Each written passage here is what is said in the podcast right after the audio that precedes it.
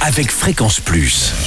Surprenez votre famille et vos amis grâce au grand chef de Bourgogne-Franche-Comté. Cette semaine, je suis à Miseré-Saline dans le Doubs. Vous nous écoutez aussi sur l'appli Fréquence Plus et le site web fréquenceplus.radio. En compagnie du chef Jean-François Maire, ancien chef étoilé au, au Valentin Besançon.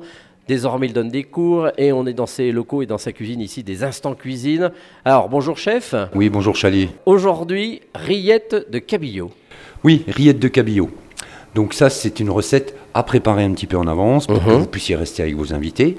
Vous prenez à peu près euh, allez, 80-100 grammes de cabillaud par personne, donc là on va travailler pour 4.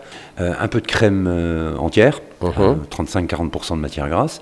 Et vous assaisonnez salé, poivré, juste votre cabillaud que vous allez faire cuire dans votre crème.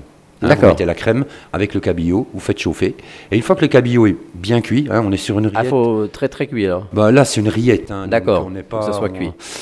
on n'est pas sur des cuissons basse température. D'accord. euh, Quand on mange un poisson, juste cuit. euh, voilà. Donc là, on cuit correctement euh, notre cabillaud pour qu'on puisse en faire une rillette. On passe le tout au tamis, on récupère le cabillaud d'un côté, on récupère la crème de l'autre, on laisse bien égoutter, on refroidit. Pendant que ça refroidit, on va émincer très finement, ciseler de la, pardon, de l'échalote, de la ciboulette. Mhm. On aura besoin de vinaigre balsamique, blanc si possible. D'accord. Hein. Euh, quoi d'autre? Euh, Là, on a fait le tour et on aura notre crème qui sera froide, donc on va pouvoir faire notre mélange.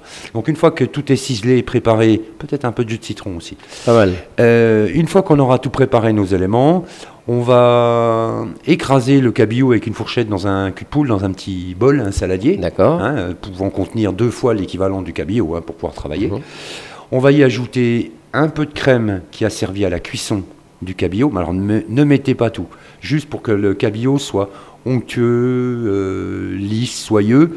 Et c'est juste pour lui redonner un petit peu de fraîcheur et qu'il soit un petit peu moins sec. hein. C'est comme une rillette de porc, le porc euh, ou les rillettes de poulet, c'est assez cuit, mais il y a un peu de gras. Donc là, on rajoute que de la crème. faut pas rajouter, je répète bien, pas toute la crème de la cuisson. À ce premier mélange, vous y ajoutez l'échalote et la ciboulette euh, hachée, salée, poivrée. Vous goûtez un petit peu, vous allez voir. euh, Il faut goûter au fur et à mesure de la préparation, oui, toujours. hein. Un petit peu de vinaigre balsamique blanc. Alors je disais un petit peu de citron parce qu'on n'a pas la même acidité. On a une pointe de sucre dans le balsamique blanc. Euh, c'est bien de, de juger, de comment, de mettre un petit peu deux sortes d'acidité différentes. Voilà. Vous mélangez tout ça et vous réservez ça au réfrigérateur.